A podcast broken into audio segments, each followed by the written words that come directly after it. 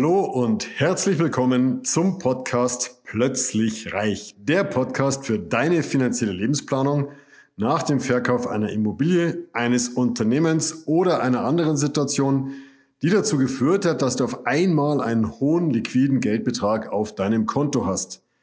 Mein Name ist Markus, Markus Marquardt und ich möchte dir helfen, für dein neues Vermögen eine sichere und rentable Anlagestrategie zu entwickeln, mit der du dich zu jeder Zeit so richtig wohlfühlst und alle deine Ziele und Wünsche sicher und planbar erreichst. Ja, viele unserer Kunden lernen wir mittlerweile über Social Media, über Facebook und Instagram kennen.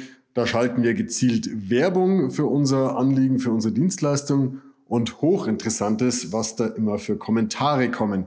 Deswegen heute mal eine Folge zu den Kommentaren unter unseren Anzeigen. Bleibt dran, es wird lustig.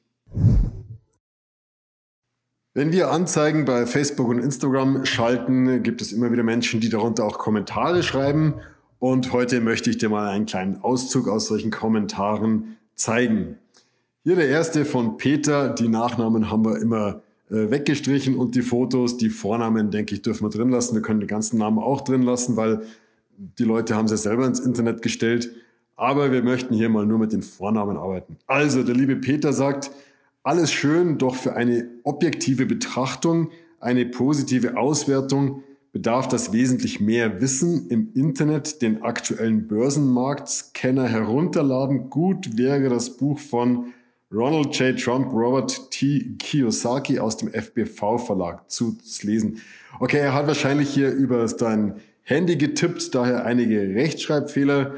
Vielleicht vorausgeschickt, es geht hier um eine Anzeige, in der wir die Frage stellen, was machst du mit dem Kapital aus dem Verkauf deiner Immobilie oder möchtest du wissen, was du mit dem Kapital aus dem Verkauf deiner Immobilie am geschicktesten machen sollst. Ich denke, er möchte hier sagen, alles schön, doch für eine objektive Betrachtung, eine positive Auswertung bedarf es mehr als das Wesentlich, bedarf es wesentlich mehr als zu wissen, naja, ich weiß jetzt nicht ganz genau, was er sagen möchte, aber was er sehr gut sagt hier, ist das Buch von Robert Kiyosaki. Ich gehe mal schwer davon aus, dass er das Buch Rich Dad Poor Dad meint, ein wirklich empfehlenswertes Buch, interessantes Buch von Kiyosaki.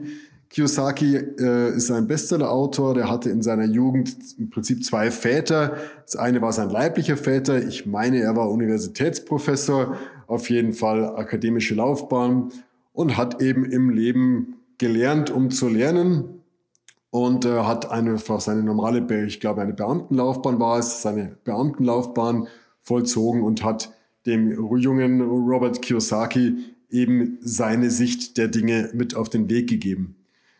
Die andere Sicht der Dinge war die seines Ziehvaters. Sein Ziehvater war Unternehmer und der war einfach schon finanziell unabhängig und konnte ihm einfach wesentlich mehr mit auf den Weg gehen, was das Thema Investieren angeht. Das heißt, Kiyosaki stellt hier sehr, sehr schön die beiden Extreme, möchte ich schon fast sagen, gegenüber und zeigt schön auf, bei wem er mehr über Investieren gelernt hat. Und das war nun mal nicht der Universitätsprofessor. Die Quintessenz in diesem Buch ist, wir lernen in der Schule äh, für alles Mögliche, aber nicht fürs Leben. Wir lernen nicht zu investieren. Wir lernen nicht, wie man Kapital aufbaut, wie man Kapital investiert, äh, damit das Geld für einen arbeitet, sondern in der Schule lernen wir allenfalls, wie wir für unser Geld arbeiten. Also interessantes Buch. Dann hier noch kurz auf seinen Börsenmarktscanner. Ja, natürlich reicht es nicht aus, den letzten Börsenmarktscanner herunterzuladen und darauf basierend irgendwelche Investitionsentscheidungen zu treffen. Da hat er auch recht, der liebe Peter.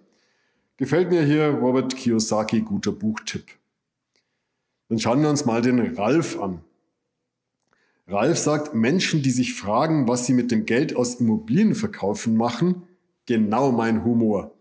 Ja, klingt stark danach, dass der Ralf in seinem Leben nicht ganz so viel Glück hatte, dass er eventuell mehr fürs Geld arbeitet, aber nicht so viel rumgekommen ist. Also mir scheint hier, dass der liebe Ralf nicht in der Problematik ist, die viele unserer Kunden tatsächlich haben, nämlich dass sie einfach vor dem Problem stehen, wo legen sie denn das Geld an? Was machen sie mit dem Geld aus dem Verkauf ihrer Immobilie? Und mir ist auch klar, das ist ein vermeintliches Luxusproblem, dass man nicht weiß, was man mit dem Geld aus dem Verkauf seiner Immobilie oder seines Unternehmens tun soll. Ja, aber wenn du das Luxusproblem hast, ganz ehrlich, ich weiß es aus vielen, vielen Kundensituationen, dann ist es ein echtes Problem. Das ist ein Problem, das sich nachts nicht schlafen lässt, weil es im Kopf sich selbstständig macht, weil sich die Gedanken selbstständig machen. Schließlich geht es um Haufen Kapital, es geht um den Rest deines finanziellen Lebens, es geht unter Umständen um deine komplette Ruhestandsversorgung. Das heißt, es ist extrem wichtig, dass man sich hierüber Gedanken macht.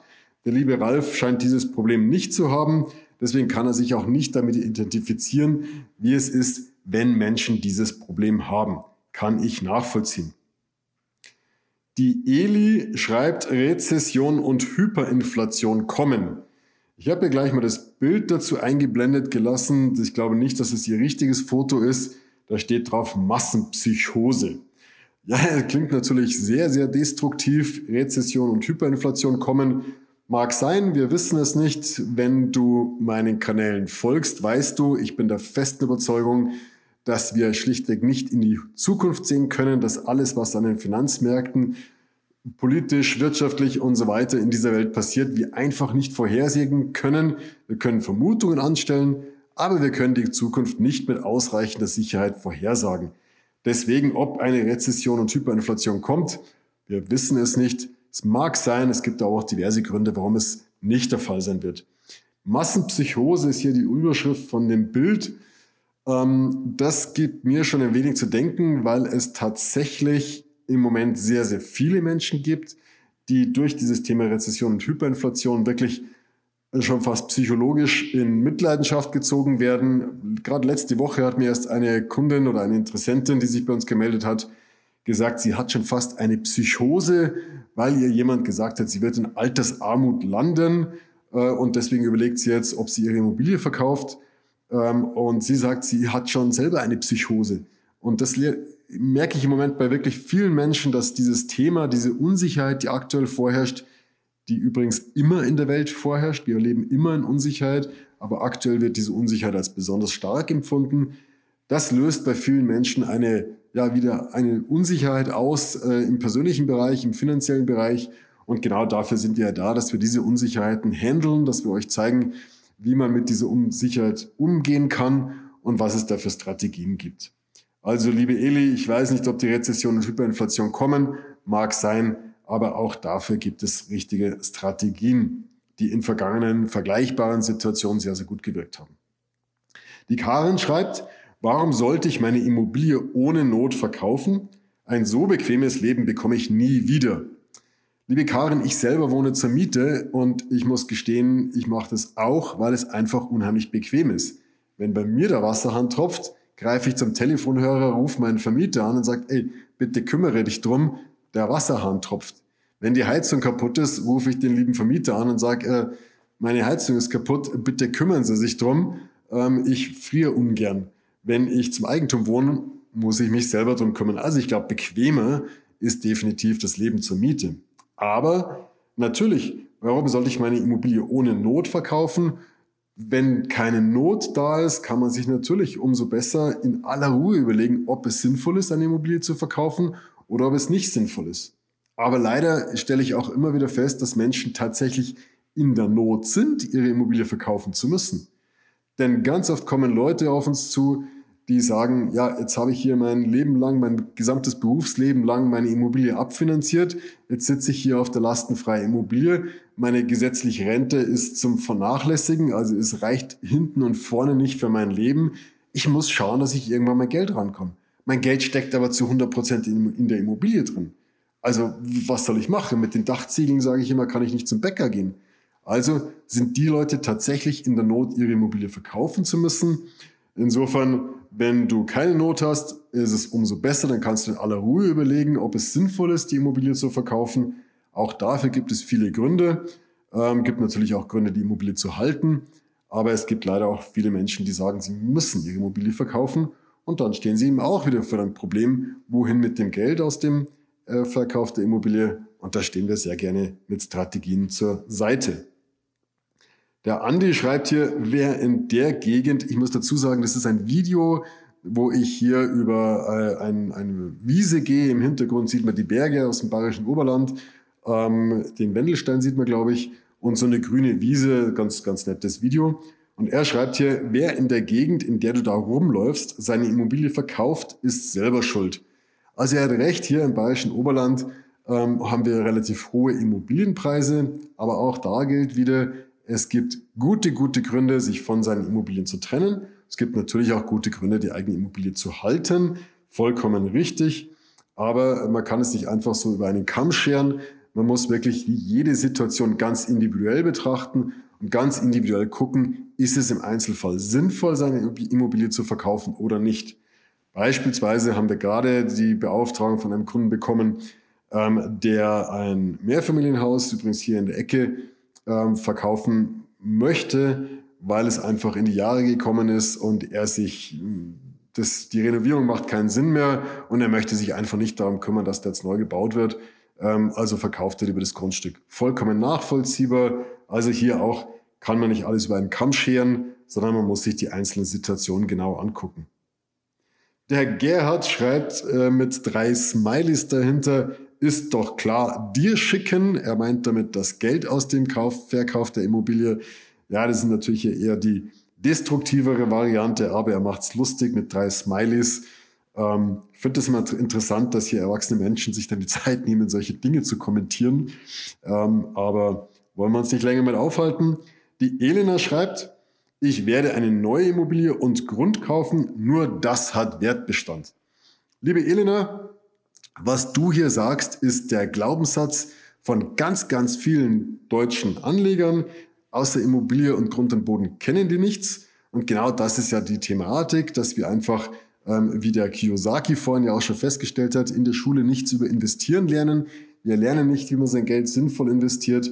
Und deswegen fällt uns immer nur die Immobilie und Grund und Boden ein. Nachvollziehbar, die Immobilie kennen wir alle. Wir alle wohnen irgendwie in einer Immobilie. Grund und Boden kennt man auch. Ein Quadratmeter ist nicht so schwer zu verstehen. Ähm, aber es reicht nun mal bei weitem nicht, um sinnvoll zu investieren.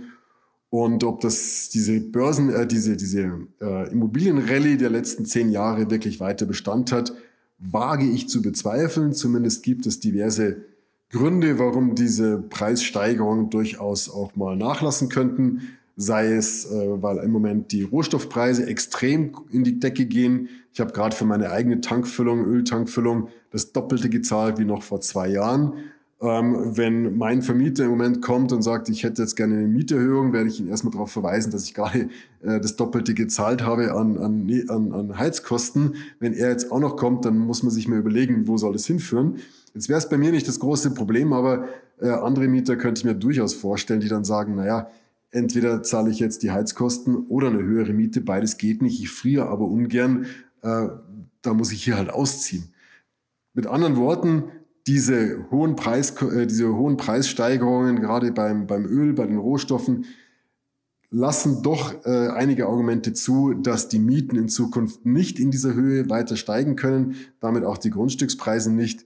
Ähm, deswegen, da mache ich mal ein dickes Fragezeichen dran, dass Grund und Boden hier immer so, der, der Wert von Grund und Boden immer so weiter steigt. Allerdings gibt es auch diverse andere hm, Investitionsmöglichkeiten, die hier noch planbarer sind und auch sehr, sehr hohen Wertbestand haben, auch aus dem Sachwertbereich. Der Stefan sagt, dein Geld für diesen gesponserten Post ist jedenfalls weg. Mein Geld habe ich noch. Viel Glück auch beruflich. Ja, lieber Stefan, vielen Dank äh, für die Glückwünsche. Ähm, wir brauchen aber weniger Glück, wir brauchen einfach ähm, Geduld und, und Gesundheit, dass wir hier weiter arbeiten können. Das läuft alles viel hervorragend, lieber Stefan, vielen Dank. Ähm, natürlich ist mein Geld für diesen gesponserten Post weg. Wir würden es aber nicht tun, wenn es sich nicht lohnen würde. Und es ist einfach ganz, ganz wichtig. Wir wollen hier einfach in die Breite gehen über unsere Facebook-Werbung, weil wir erkannt haben, dass das Thema, was wir adressieren, wirklich ähm, einen großen Schmerz bei vielen Menschen verursacht. Wohin mit dem Geld ist so dieser Claim, den, den wir haben und den, das ist einfach die Fragestellung, die ganz, ganz viele Immobilienbesitzer haben. Deswegen greifen wir das hier auf ähm, und geben auch dafür Geld aus, um diese Message in die Breite zu tragen und möglichst vielen Leuten helfen zu können. Der Josef hat hier wieder einen ganz konstruktiven Post. Die wollen alle nur dein Bestes. Damit meint er uns, damit meint er mich. Ich möchte nur das Beste. Das Beste ist in Anführungsstrichen geschrieben.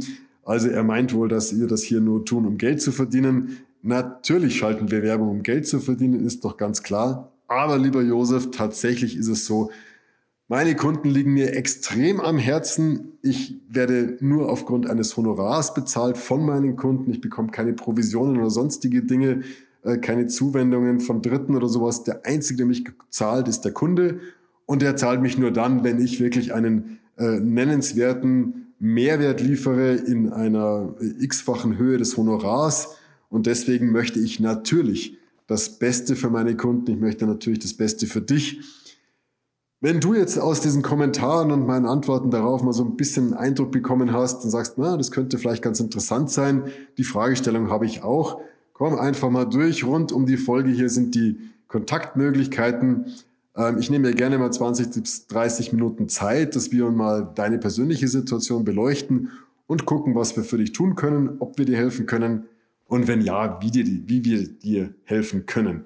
In diesem Sinne freue ich mich, wenn du bei, dich bei uns meldest und einer meiner Teammitglieder wird dann das erste Telefonat führen und einen Termin für unser gemeinsames Gespräch legen.